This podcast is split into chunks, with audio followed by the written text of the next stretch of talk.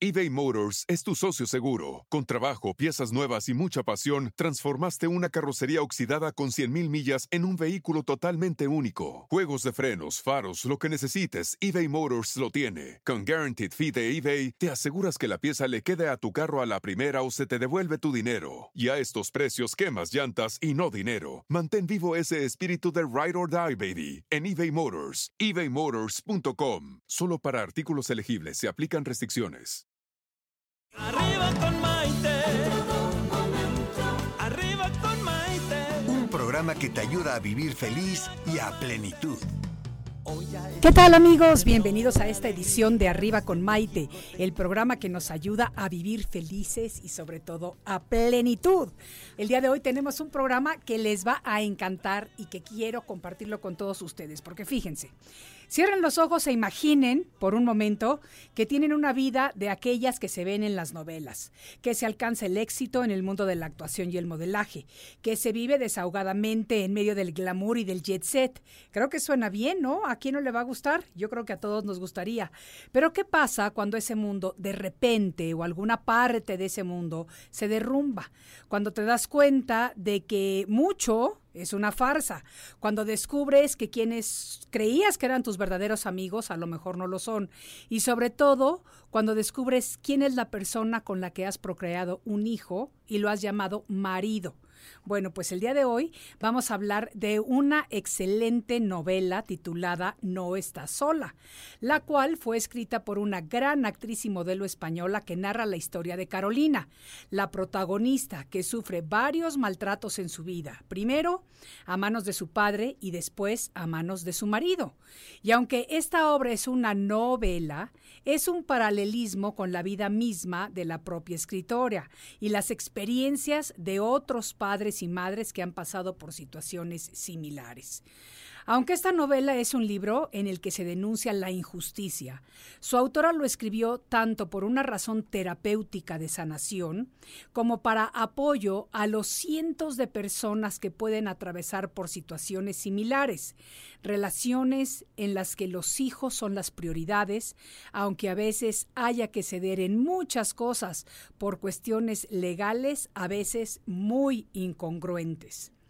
Hoy día vamos a tener en nuestro estudio a una gran mujer, española de nacimiento y con una trayectoria artística que la avala. Ella es Mónica Pont, que además de todo es la autora de esta impactante novela que lleva un paralelismo con su vida ya que tuvo la mala fortuna de vivir una triste historia con uno de los peores desenlaces para una madre, la pérdida de la custodia de su hijo, la persona a la que más quiere en este mundo. Y yo creo que todas las mujeres que estemos escuchando el programa el día de hoy nos podemos relacionar de alguna manera con esta historia. Y ya verán por qué, porque hay tantas cosas de las que nosotros podemos comparar y de las que podemos aprender, porque fíjense que precisamente fue esa travesía en la que se encuentran como ella miles de personas en este mundo.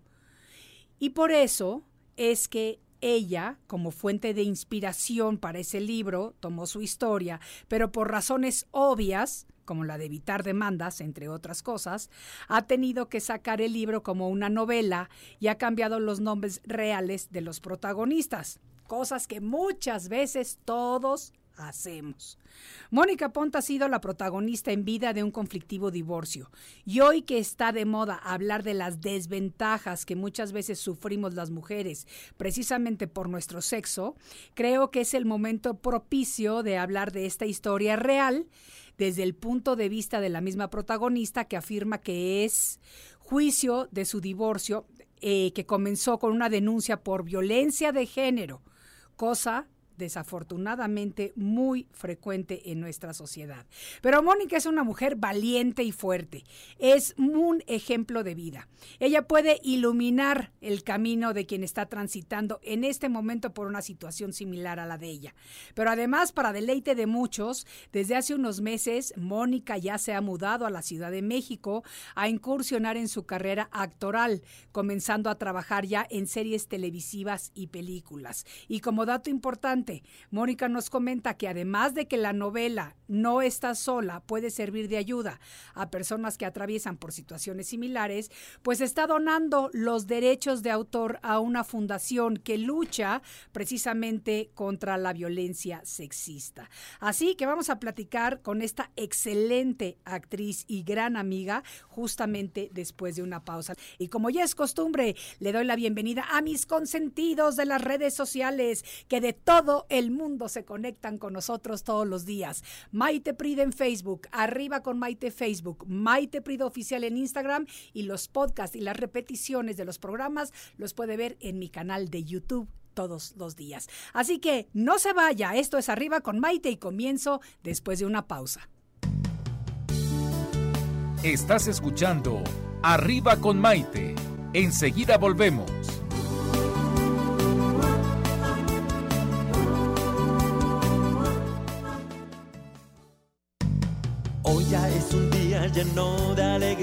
Desde México te invito a vibrar. Con estos consejos, amigos e ilusiones que en tu radio y web podrás encontrar. Es el momento de estar contigo, de conocernos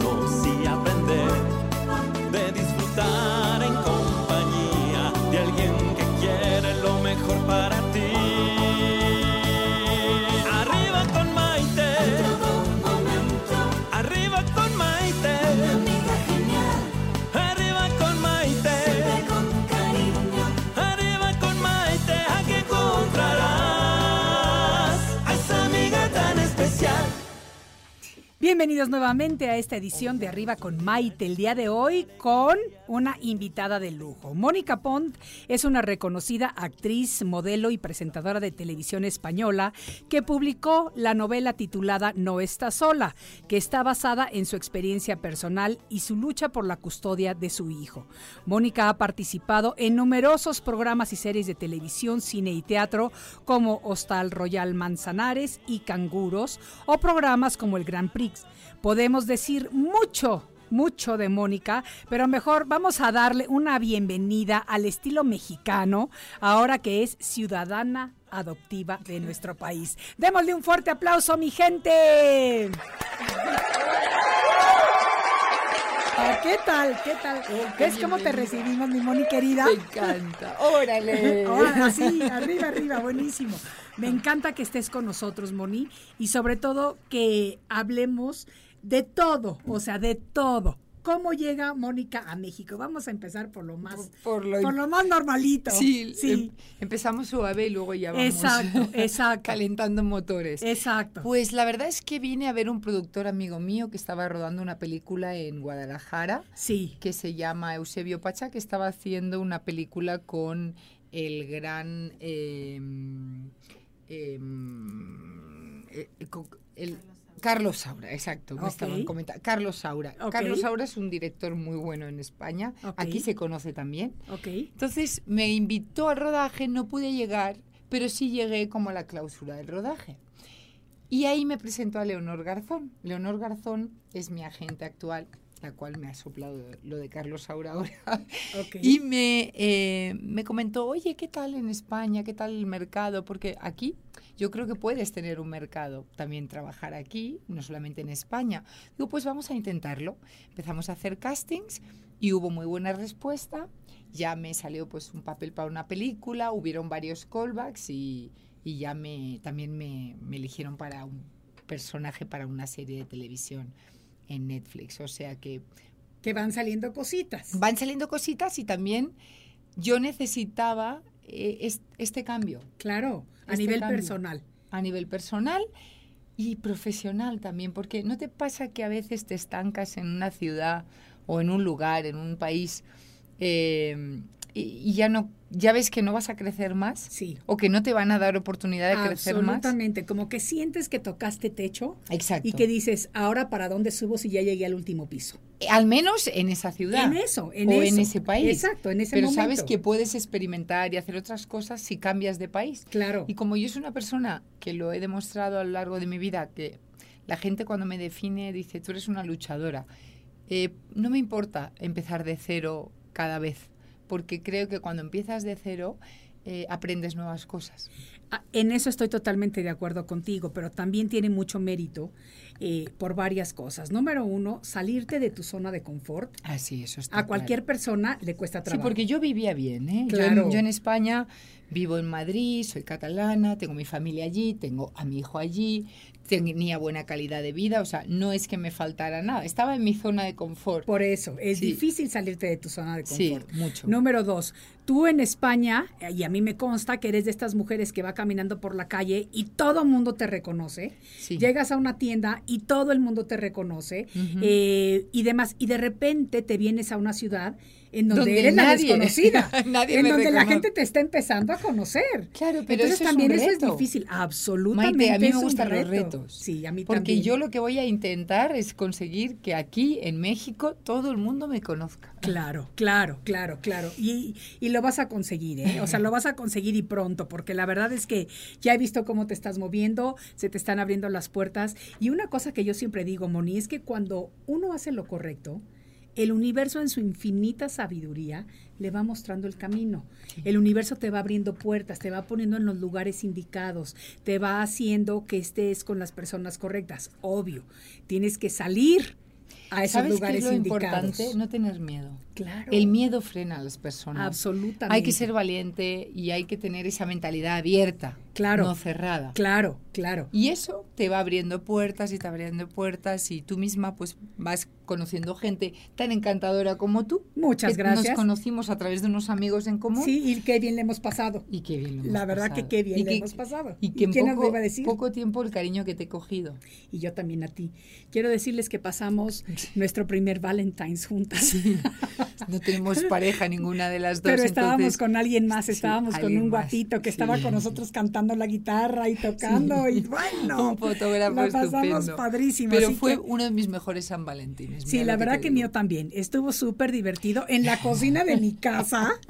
O sea, que empezó con una cenita y, y terminó con una bohemia. Eh, sí, la verdad es que inesperado. Y además hubieron accidentes durante la cena. Bueno, pero todo eso es parte de la diversión y no podemos contar tanto porque entonces se pierde la magia del momento. Pero bueno, a lo que en lo que estábamos, Moni, eh, sí es realmente de admirar y muy valiente el que tomes una decisión así, sobre todo dejando a tu hijo allá, un hijo por el que tanto has luchado, Sí, que pero en la vida hay que saber cuándo dejar de luchar. ¿Sabes lo que no es importante?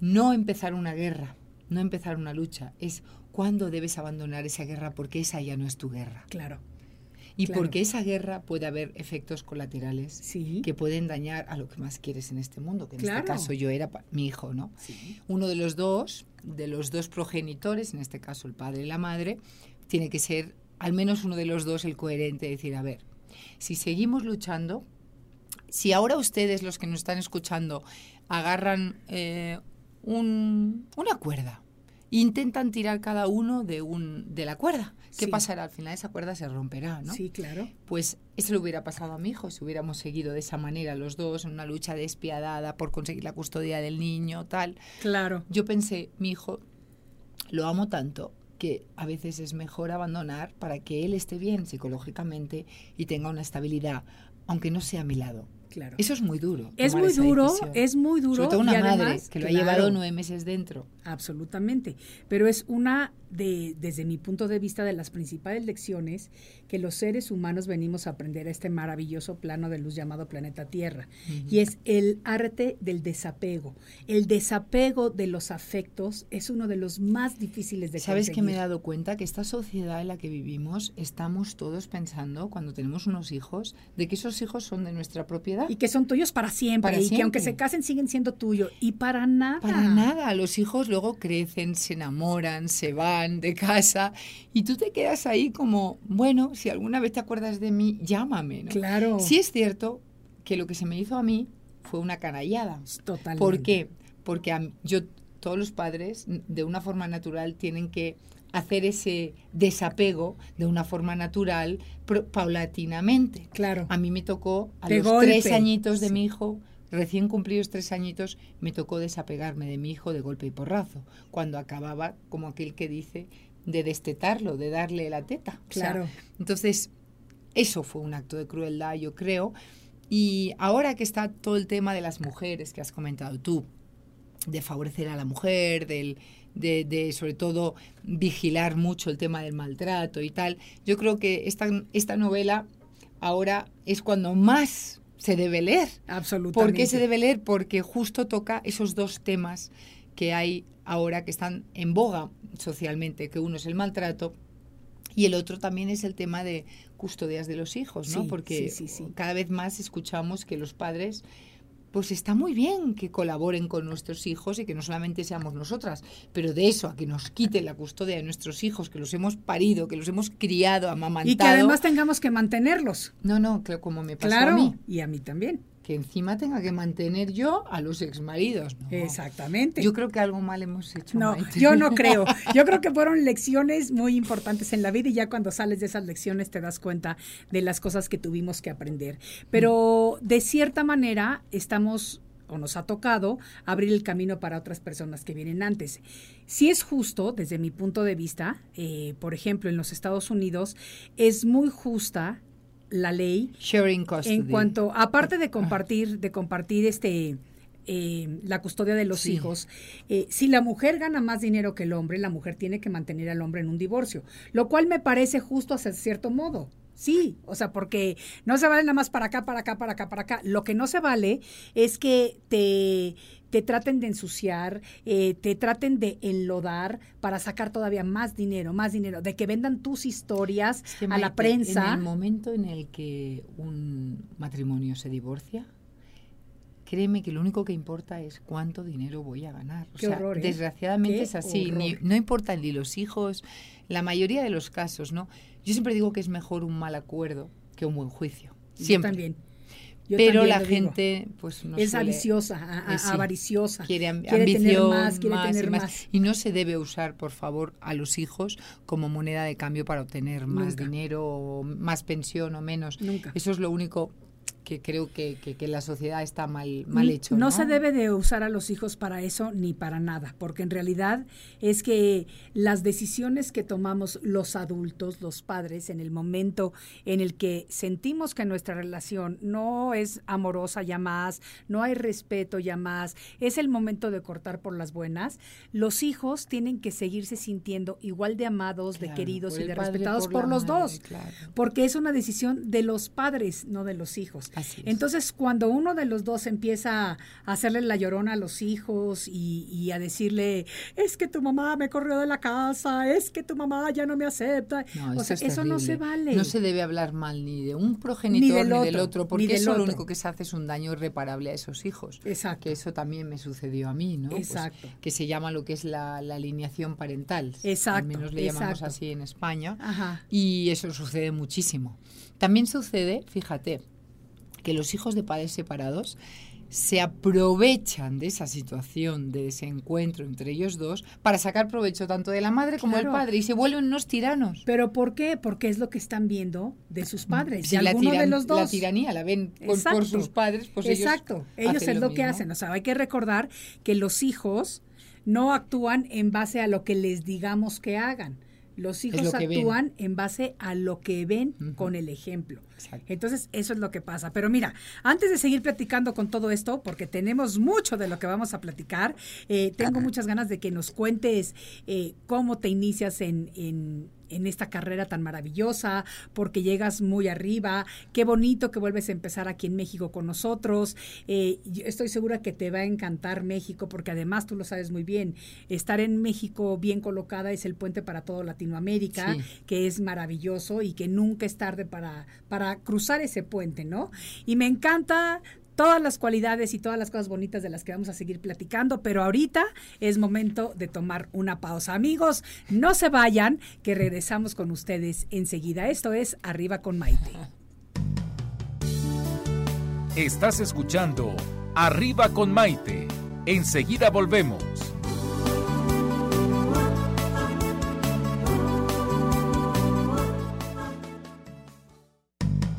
Hoy ya es un día lleno de alegría, desde México te invito a vibrar. Con estos consejos, amigos e ilusiones que en tu radio y web podrás encontrar. Es el momento de estar contigo, de conocernos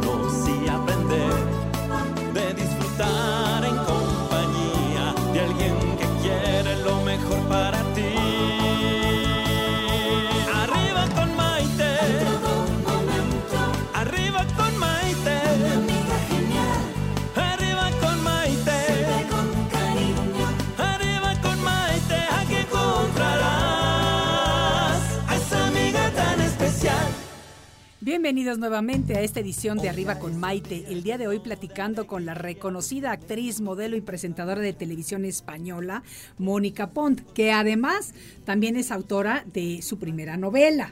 Cuéntame, ¿desde qué edad y cómo fue que empezaste a incursionar en la moda? Bueno, en lo que empezaste a incursionar, te digo que tú lo platiques. Sí, no, era muy pequeñita, la verdad es que mi madre ya vio que yo apuntaba maneras, porque los domingos en casa mi madre solía hacer organizar fiestas de bueno, que se reunía toda la familia. Y yo ya y fíjate, mi, mi mente desde pequeñita, siete añitos tenía, y es cuando ahí dijo, vale, la voy a apuntar a una escuela de teatro. Em, yo yo em, dirigía una obra de teatro cada domingo con mis hermanas, mis primas y tal. Yo siempre era la princesa, Ah, la otra también, era la pobre, también, la otra mismo. era la desgraciada, la otra era la que pedía, la- pero yo la princesa con la corona. Entonces ponía sillas para todos y pasaba un platito para que Para que pagaran. dieran dinero. Claro, para chuches. Y Claro. luego a la hora de repartir decía, a ver, yo te voy a dar el sueldo de actor a ti, mi hermana, mi prima y tal, y yo me quedaba todo el resto. Y decían, oye, pero qué, qué, qué morro, ¿no? O sea, qué jeta, ¿cómo puede ser, cómo puede ser tanta cara dura? Porque nosotros que, ah, lo siento, yo soy la, la productora de la obra. O sea, yo la he escrito, yo la he dirigido, yo la he protagonizado y además he sido yo la que ha estado cobrando. Oye, imagínate pero de todas maneras tú eras mucho más generosa que yo, porque yo hacía las mismas obras, sobre todo los domingos que mis papás salían a comer Sí. y nos quedábamos los seis hermanos en casa, pero yo los ponía a los cinco de público. Yo era la única que era la Oh. protagonista. La más o sea, narcisista, más Absolutamente, no, no, no, no. No, no, yo ¿Qué te puedo era mitad generosa. Pero bueno, ahí ya- y mi madre vio que apuntaba maneras y me eh, apuntó tanto en el colegio, interpretación, en una escuela de interpretación y en una agencia de, de- Modelaje. de- de modelaje y actores. Y ahí empecé a trabajar, empecé a hacer muchos anuncios de publicidad, de ahí salté a la moda, pues claro, me empe- empecé a viajar a Milán, a París, a Nueva York, a Grecia, a, a Los Ángeles, viajé mucho, Miami, trabajé como modelo, porque claro, iba creciendo No, con y esta era muy altura alta. y este cuerpito que te cargas, mi niña. Y luego ya, a mí es que no me satisfacía lo de modelar, porque me parece como una vida muy triste, o sea, muy, muy Sola, sola, muy y también sola. muy artificial, porque te Sí. rodea gente que conoces de un día y acabas una sesión de fotos y te vas. Y ahí me metí, me fui yo a Nueva York, al HB de Nueva York, eh, que es como el Actors Studio. Traba- estudié allí, eh, me formé en Estados Unidos, luego me fui a España, entré en la escuela de Juan Carlos Coraza y empecé a triunfar en series de televisión una tras otra. La primera comedia sitcom con más éxito en España la hice yo junto a una diva de la comedia que era Lina Morgan y que se llamaba Hostal Royal Manzanares. Mucha gente vio esa serie, que era la serie de más audiencia que tenía. Y a partir de ahí pues ya vino teatro, cine y, y hasta Y la hoy. carrera ascendente, Sí. siempre. Pero bueno, te, te digo la verdad, yo nunca me he creído nada, me creo que estoy empezando, me gusta aprender de los mejores, eh, sigo con esa constante de seguir aprendiendo como actriz, que, Sí. que eso es lo que hace que evolucionemos los actores, de no creernos nada y estar siempre súper humildes. Y por eso me, me apetece tanto el, el correr el riesgo aquí en México, ¿no? Y ver qué tal me va, partir de cero y volver a no ser Mónica Pons, sino, sino ser Mónica. Y a partir de ahí vamos a ver qué pasa. Ah, Pues te va a ir muy bien, porque además de todo, eh, la humildad, sobre todo en esta carrera, Es importante. es muy difícil de tenerla. muy y el difícil. respeto a la profesión, porque a mí me gusta cuando llega un rodaje mm, hablar con los cámaras, con los de producción, con aquel que no pinta nada, que te trae el café o el bocata, pues con aquel, ¿cómo te llamas? Eh, aquí y, y- Gracias, bienvenido, buenos modales. todo y al día siguiente acordarme de su nombre me gusta mucho ese trato con, con el con el equipo Claro, porque, es un equipo. es lo que te iba a decir. Tú Un eres la que proyectas, No pero es- trabaja solo. No. Detrás de, ese, de esa cara y de ese proyecto hay 100 personas o 200 personas o 300 trabajando. Claro. Entonces, es un respeto a todas esas 300 personas que hacen que tú proyectes lo que estás proyectando. ¿no? Absolutamente, absolutamente. Pero entonces no es fácil, eh, porque aunque sean las 300 personas, la que está dando la cara eres tú. Mm. Y no es fácil, de hecho,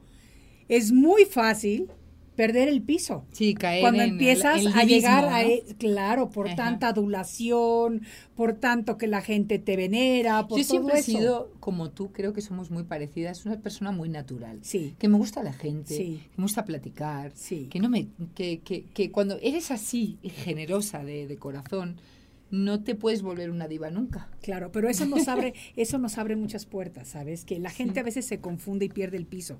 Pero, Sí. pero Y también la gente se confunde. Porque, por ejemplo, yo soy una chica, como tú bien dices, alta, pa, pa, pa. Y cuando eres tan cariñosa y tal, también se confunden. Claro. Y hay un momento que tienes que decir, eh, no, Eh, no, no, si no iba por allá. No iba por allá, iba por el-. Exacto, exactamente, exactamente. que por cierto, después me tienes que contar cuál fue la historia del desenlace del, de- del otro día en el polo, pero no me lo digas ahora. Nada más que ahorita me estoy acordando que tenemos que ver qué pasó ahí. Pero bueno, vamos a continuar con tu carrera. Entonces, mientras está pasando todo esto y empiezas a triunfar, bueno, empiezas a incursionar en este mundo, en tu casa pasa algo muy triste, muy doloroso, muy difícil, que es la enfermedad de tu hermana. Sí, en el momento en el que yo estoy pues modelando, pero a los nueve años, porque ya estaba modelando en, en- en publicidad, mi hermanita mayor eh, cae enferma de cáncer, de un sarcoma de Ewing. Está un año en el hospital, a nosotras, a mí y a mi otra hermana nos internan en un colegio Porque son tres mujeres. porque éramos tres mujeres. Mi papá no se quiere hacerse cargo de nosotras, tampoco va ni siquiera al hospital a ver a mi hermana. Cuando fallece mi hermana, mi madre, obvio, decide separarse. Y es cuando se da cuenta que mi padre estaba haciendo una doble vida. Tenía dos familias, con, con hijos con otra familia. Sí, polígamo. Sí. Entonces, eh, claro, mi madre decide separarse y como mi papá pues era un machista maltratador, la verdad, Sí. eh, sigue siendo, vamos, sigue viviendo, pero va- yo hace muchos años que ya no sé nada de él. Pues decide mi madre separarse, ya para poder respirar en paz, porque encima que pierde una hija, y el dolor de haber perdido a su hija. es- a encima de eso, tan sufrir un maltrato por Claro. parte del, del marido. Claro. me parece algo como terrible para una Claro, mujer pasar. claro. Em, por eso es importante ¿no? que se denuncien este tipo de casos para que no pasen. Claro. Y en ese momento, pues es cuando mi madre, pues nos vamos de casa y decidimos emprender una nueva vida en casa de mi abuela y las tres de la manita. O sea, ¿y a- ¿Qué ocurre? Que de tenerlo todo pasé a no tener nada. Y ahí me tuve que poner a trabajar en serio. Claro. Por eso tuve que también que estudiar pues a distancia, no- dejar el colegio y empecé a viajar mucho para, para, para mantener. y mantener a la familia. Esa- Claro. esa fue la realidad.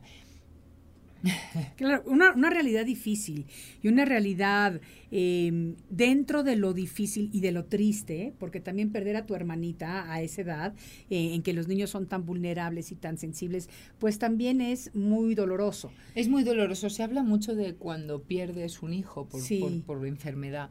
Nunca se habla de los hermanos que hermano, se quedan. sí. Porque ella era mi referente, era mi hermana mayor. Sí, Entonces yo me quedé de repente, era la del medio y me quedé como la mayor. sí. Y fue un vacío enorme para Sí. mí. Sí, es que tienes, tienes toda la razón. Fíjate que se habla poco de la pérdida de los hermanos.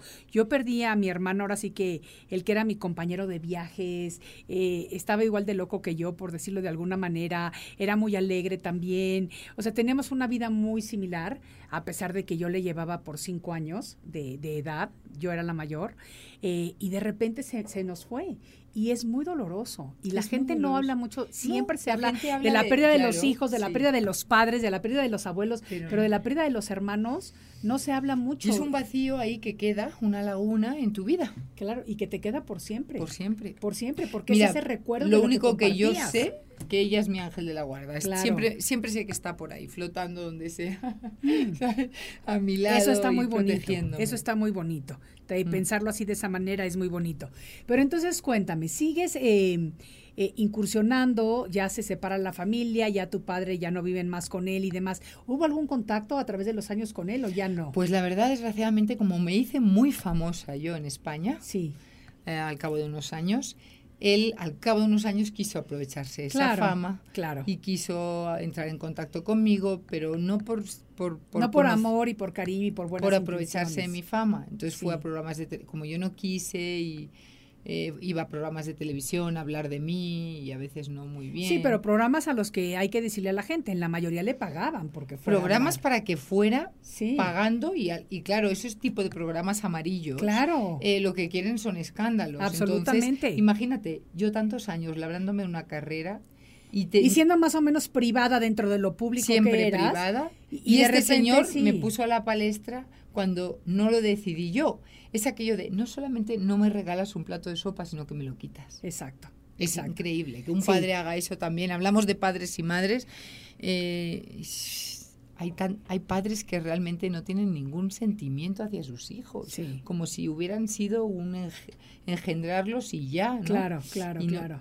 Claro que el roce hace el cariño y no habíamos tenido roce, pero oye, un mínimo de sangre, la sangre, ¿no? Pues nada. Pues no. Pero bueno, El otro día me mandó a mí una amiga un meme que, que decía algo así, que no me acuerdo exactamente, pero más o menos como que decía, la sangre, eh, espérame, ¿cómo era? Lo voy a pensar, ahorita lo voy a buscar en, el- en el- en la, en la pausa y te lo voy a decir porque estaba muy bonito. Y hace referencia a que no por ser de sangre tenemos que ser parientes, sino que el parentesco no, mira, viene por el amor, el cariño. Hay muchos hermanos que se llevan a matar. Claro. y que se lleva mucho mejor con ciertos amigos, Claro. con la amiga de toda la vida, que Claro. con su hermana. Absolutamente. La sangre, mm, eh, pues sí, es importante, pero no es, no es lo principal. Absolutamente. Pero bueno, vamos a continuar hablando de cómo surge la idea de escribir este libro. Porque la verdad es que entiendo que te hayan dicho que era que tiene que ser novela, te lo dijo el editorial. Eh, el libro salió a través de Editorial Planeta, ¿correcto? Sí, Planeta. Planeta. Yo firmé mi Es primer Martínez libro con- Roca. Martínez Roca es Claro. una filial de Planeta. Claro, yo mi primer libro con lo saqué con Editorial Planeta, fíjate, qué bien, qué chistoso. Pero quiero que en el siguiente, en el siguiente segmento, platiquemos un poquito de dónde te surge la idea de hacer esta novela, por qué y cómo sale esa generosidad de querer ayudar a no nada más a otras familias, sino concretamente a una fundación económicamente que se va a beneficiar por la o que se está beneficiando por la venta de este libro. ¿Te parece si lo platicamos después de una pausa? Perfecto. Ok, amigos, no se vayan. Estamos platicando con Mónica Pont, eh, reconocida actriz, modelo y presentadora de televisión española. Soy Maite Prida y esto es Arriba con Maite. Regreso enseguida. Estás escuchando Arriba con Maite. Enseguida volvemos.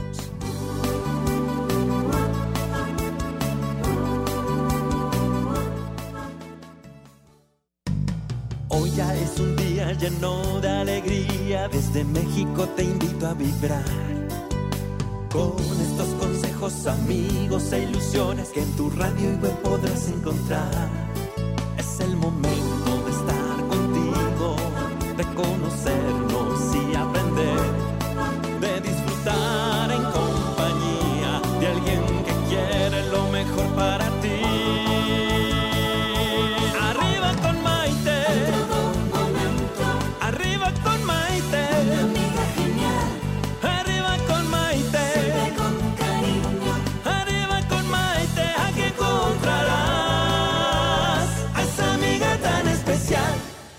Bienvenidos nuevamente Arriba con Maite. El día de hoy platicando con Mónica Pont, que tiene una vida realmente impresionante, porque así como has tenido muchísimos altos en tu vida, también has tenido muchos problemas y muchas dificultades, pero has tenido la fortuna de transformar todas esas adversidades en tus oportunidades de crecimiento. Yo digo que las cosas negativas en tu vida intenta convertirlas en positivas y ya verás como no lo ves tan negro. ¿sabes? Claro, claro. Siempre. De Pero algo negativo hay que hacer algo Es mucho más fácil decirlo que hacerlo y cuando estás atravesando por esos momentos tan oscuros necesitas sacar fuerza. Sí. ¿De dónde sacabas tú toda esa fuerza? Cuando Sí, empezó pues el mira, os pleito vais con a reír, maridos. A ver. Os vais a reír los que me estáis escuchando.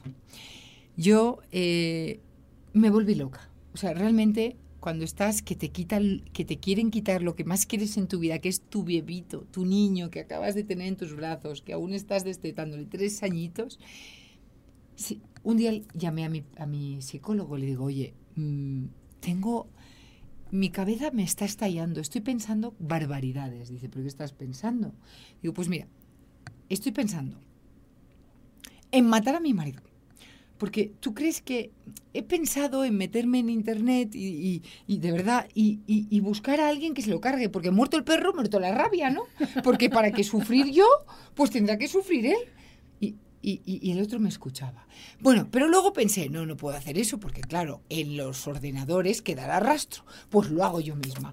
Me alquilo un coche, me pongo una peluca, o sea, en plan actriz. Todas, empiezas y, a planchar y- en una cosas. curva que hay, cuando el señor este baja a trabajar, ¡pum! Lo he visto. Eh, alquilo un coche y el otro me escuchaba, el, el psicólogo, diciendo, bueno, va, a ver qué otra barbaridad va, va a decir.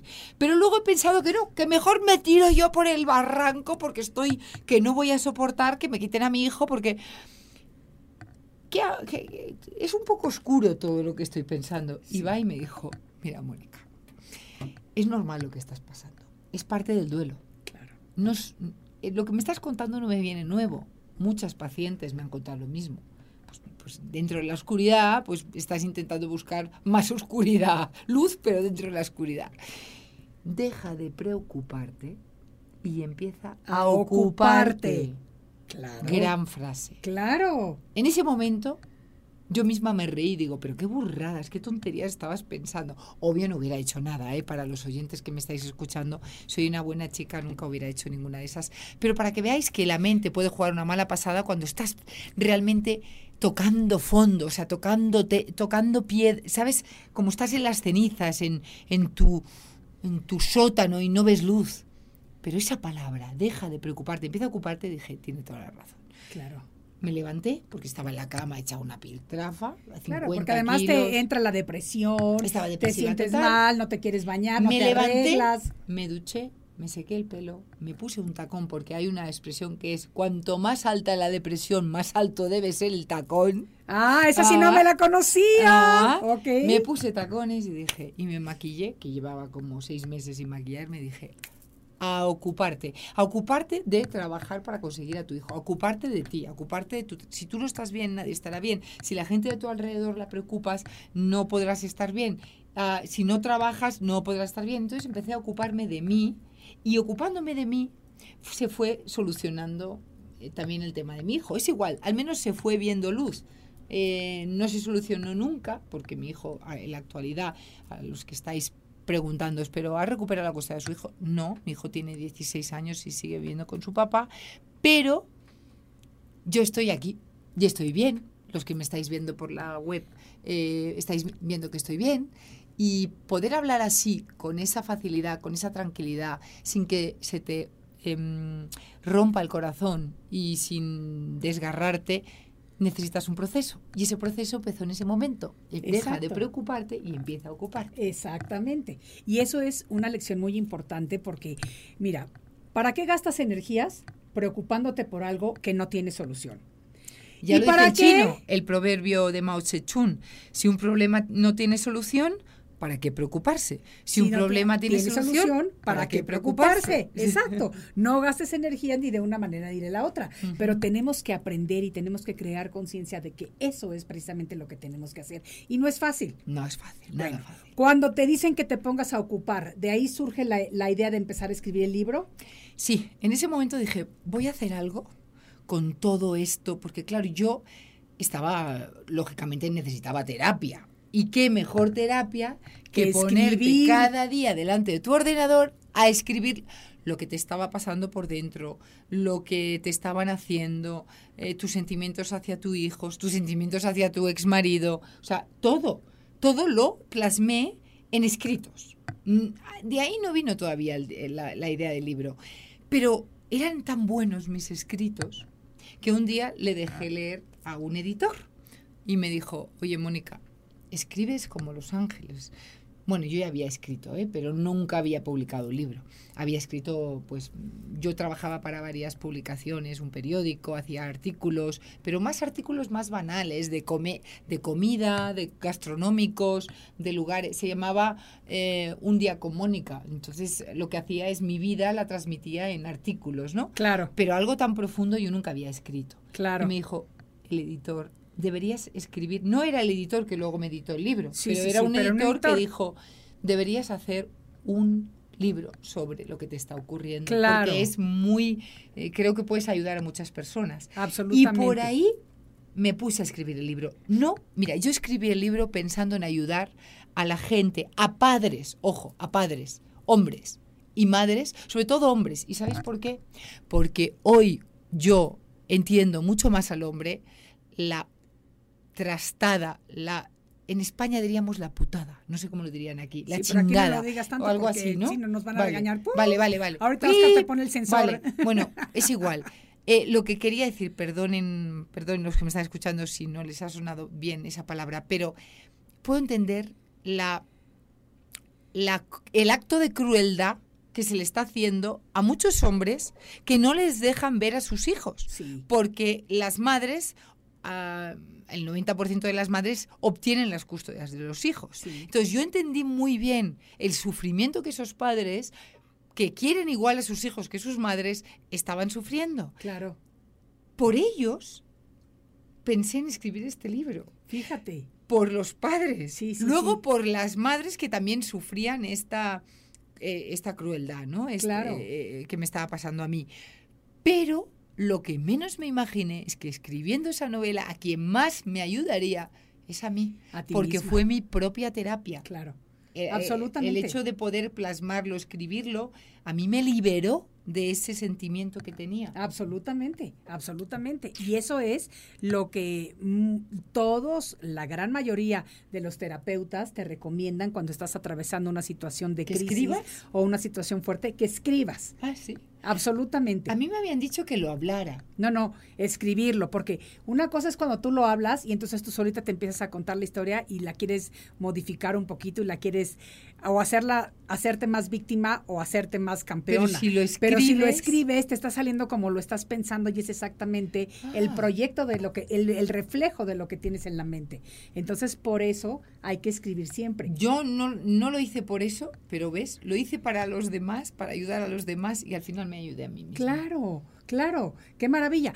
Te ayudaste a ti misma sin ser ese el propósito, pero además has ayudado a muchísimas personas que están atravesando por situaciones similares Sí. para darse cuenta de que la justicia no es siempre tan justa. No, yo De no creo que- en la justicia. Claro. Yo creo que la justicia es ciega, sorda y muda. o te lo entiendo, todo. te lo entiendo, te no, lo entiendo. No creo. Y eso que tú pasaste tu proceso en España. Pero a lo que voy es a que, por ejemplo, yo he escuchado ahora que me regresé a vivir a México muchísimas veces y he tenido unas malas experiencias con la justicia en México y he escuchado a mil personas quejándose de la justicia en México, pero tú vini- vin- viniendo de España te dices exactamente lo mismo. igual. Entonces, yo creo que hay una sola justicia que es, la realmente divina. justa y esa es la la justicia divina. divina. Yo creo que esa algún día será justa, porque si no, no. Absolutamente, Mm. absolutamente. Pero bueno, como se nos está terminando el tiempo, quiero cerrar esto con una nota positiva, Moni. ¿Qué le puedes decir a la gente eh, que esté atravesando por una situación difícil en este momento, para que tenga fe, para que sepa que sí hay una luz al final del camino? Mi consejo es, si estáis pasando por una situación similar, em, ocuparos de vosotros.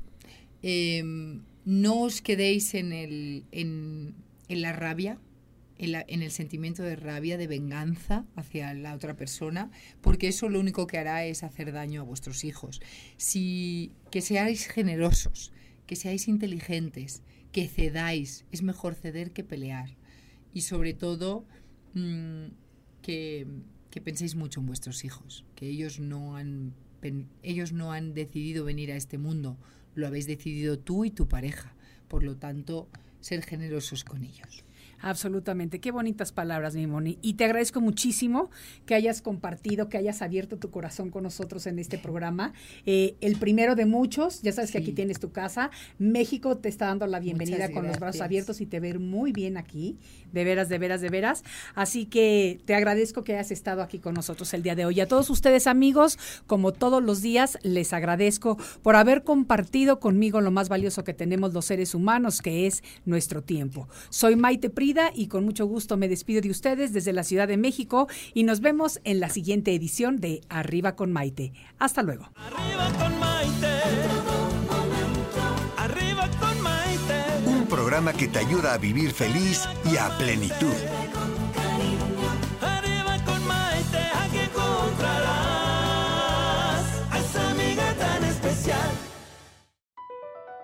BP added more than $70 billion to the U.S. economy in 2022. Investments like acquiring America's largest biogas producer, Archaea Energy, and starting up new infrastructure in the Gulf of Mexico. It's and, not or. See what doing both means for energy nationwide at bp.com slash investing in America.